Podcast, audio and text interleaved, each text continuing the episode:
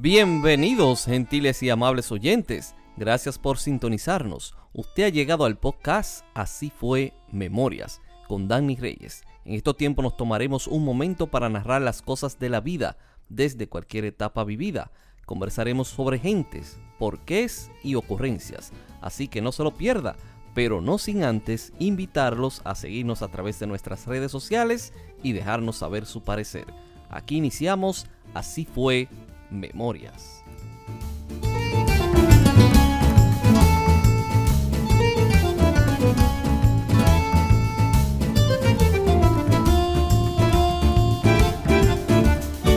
Saludos nuevamente, gracias por estar ahí conectándose con nosotros a través de este podcast. Así fue memoria. El episodio de hoy se titula El lugar. Inicio con la frase que terminé el episodio anterior. Tengo más recuerdos olvidados que los que recuerdo. Y estos recuerdos, para ser sincero con ustedes y sobre todo conmigo mismo, no he realizado comprobaciones con miembros de mi familia. Algunos pues estarán sorprendidos con mis recuerdos o simplemente me vendrán a corregir y sacarme de mi mentira de, Sahumensky.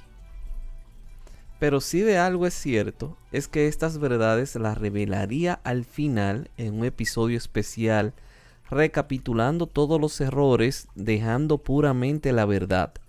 Después de lo establecido, vamos a continuar con la definición del lugar cuna de los recuerdos. Partido. El municipio de Partido estaba constituido por distintas comunidades. Teníamos Partido arriba, más pegado a la cordillera, con la vista cercana a una de las elevaciones más altas de la zona y también una de las del país, denominada La Catana, bañados por el río Maguaca, y el río Morel que se desprendía de Mahuaca. Había otro río camino al caserío que no recuerdo su nombre. La Catana, una sección de montañas que se encuentra situada entre Partido, Loma de Cabrera y Villa Los Almácigos, desde ese lugar se divisan todas las elevaciones de la zona, incluso la más alta, el Nalga de Maco, que tiene su nombre típico precisamente porque se ve ese pico redondeadito a lo alto entre todas las nubes. Es el único lugar que he visto en mi vida que se cultiva yuca en desfiladeros. ¿Sí? Así mismo. Yuca en la katana en desfiladeros. Donde si te caías, rodabas varios metros hacia abajo, llevándote todas las matas de yuca contigo. Puedo decir por experiencia que es la mejor yuca que he comido en mi vida. Suave y dulce. Nunca fui durante mi, infancia a ese magnífico lugar. El resultado de esta descripción que estoy dando fue precisamente cuando iba de vacaciones con edades entre los 7 a 10 años de edad. Entonces sí tengo recuerdos reales de eso ya después, ¿verdad que sí? Pero no durante mi infancia. Partido arriba, era una comunidad que, sostenía, que se sostenía con el ganado.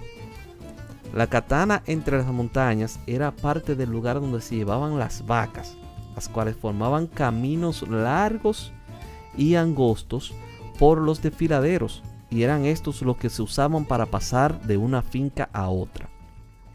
Abajo en la comunidad, todas las casas tenían en los grandes patios sembrados como café, maíz, yuca, plátanos, rulos y guineos, así como las hortalizas de ajíes, oréganos, cilantros, recaítos y tomates, entre otros que no recuerdo. Era rico en flora, siendo las matas de mantequillas, sangre cristo, palmeras, canas, pinos, robles, matas de mango, guayabas, cahuil, aguacates y naranjas, partes de la ornamentación de los patios partidenses que puedo identificar en mis recuerdos con claridad de los tiempos ya post infancia. Había dos calmados, uno en la bifurcación que dividía la principal vía en dos, que daba la vuelta hasta la salida de la katana, donde se unía nuevamente la carretera para dar por terminado el paso por partido arriba. Este primer colmado era el de Nene Bueno, justo después de la bifurcación donde se encontraba el Club Colosal. Y el colmado de Tino, un señor que guardo lindos recuerdos por ser una persona amable, siempre sonriente. Pero volviendo al colmado, bueno, volviendo a la persona de Nene, el viejo Nene, tengo historias serias. Era bisabuelo de, de mis primos, hijos de tía Andrea, un hombre bajito pero guapo, de pelo en pecho, con un revólver y un sombrero al estilo John Wayne. El sombrero y los revólveres eran muy común en, las más, en los más pudientes, en la gente de más influencia y que eran hacendados o ganaderos. Y tenían influencia el estilo de los western y las charriadas.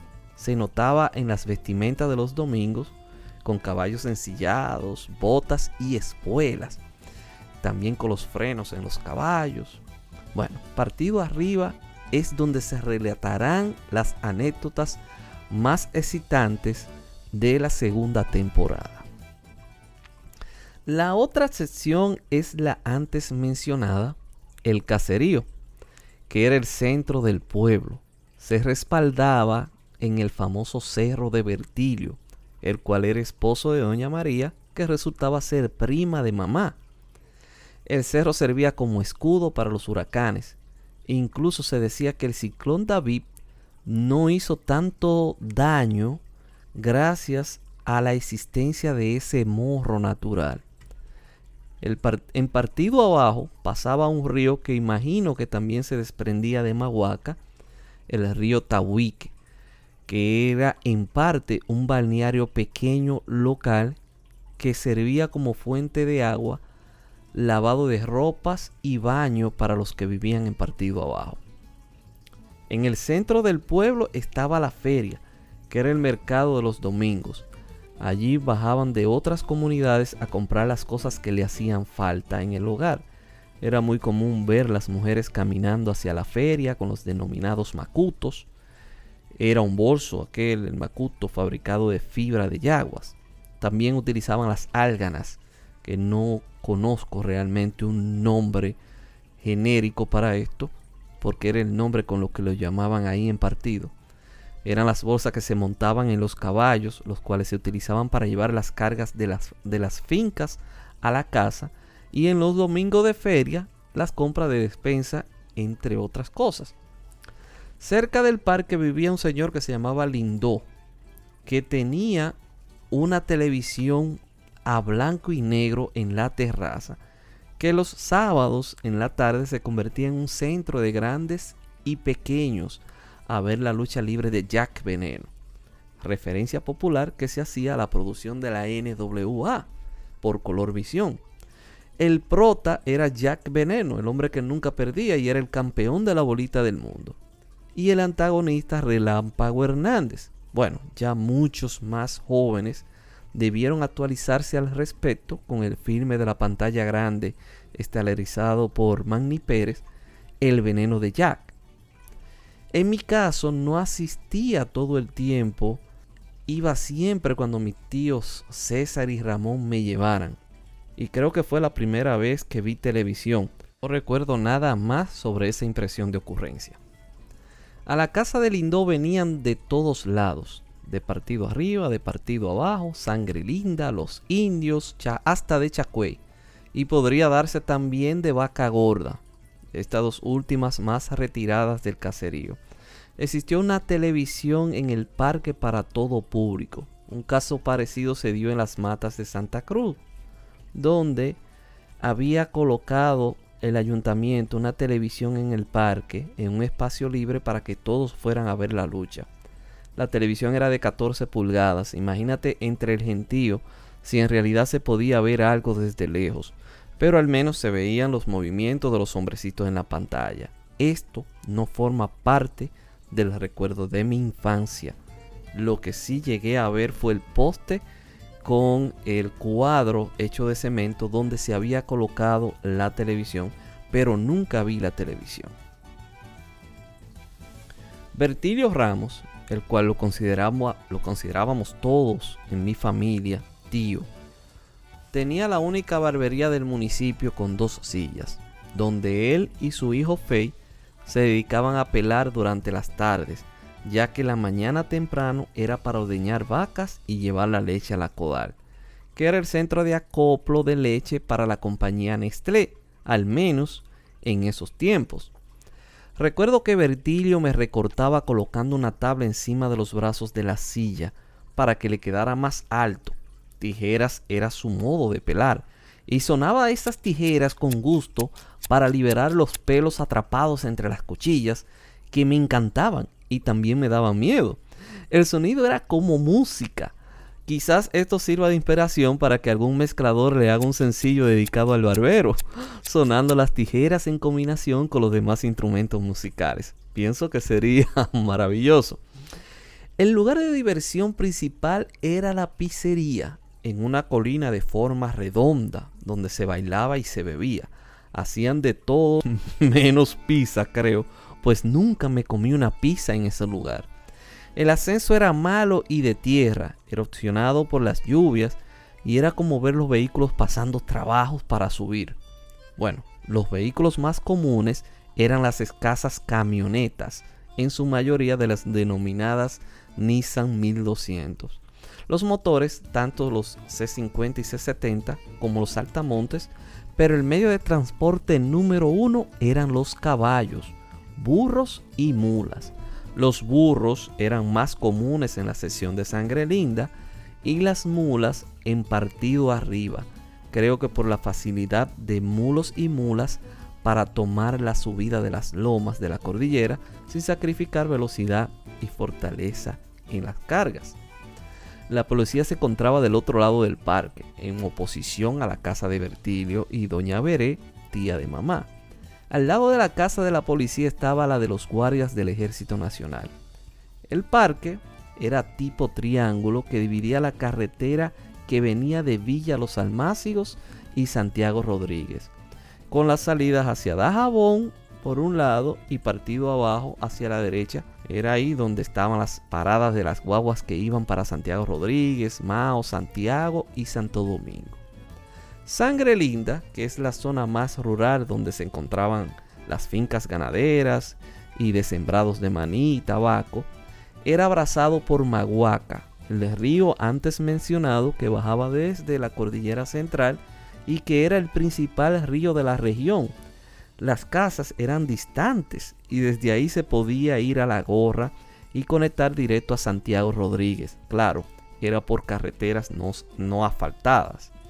También había un camino real para ir a los ciruelos y a Santa Cruz con alrededor de unos 25 kilómetros camino el cual mamá cruzó a pies en varias ocasiones y en horarios nocturnos para evitar el sol cada vez que iba a visitar las familias allá en Santa Cruz.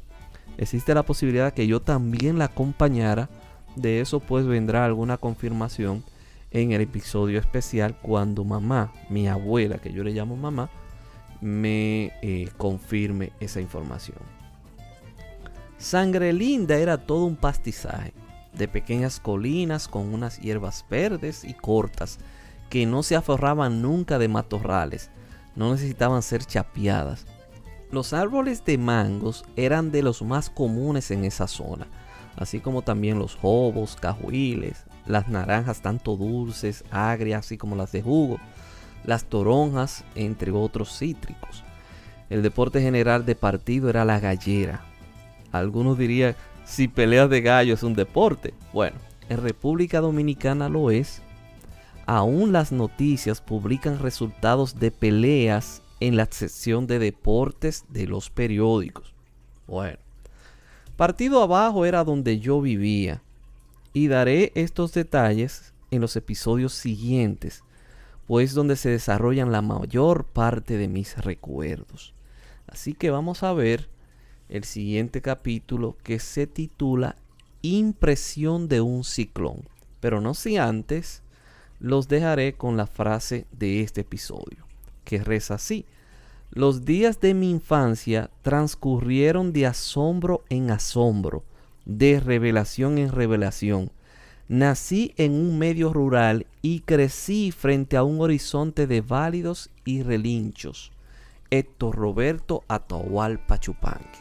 Así que con esto los dejo. Muchísimas gracias por sintonizarnos nuevamente a través de Así fue Memorias. Pasen todo muy buen resto de semana.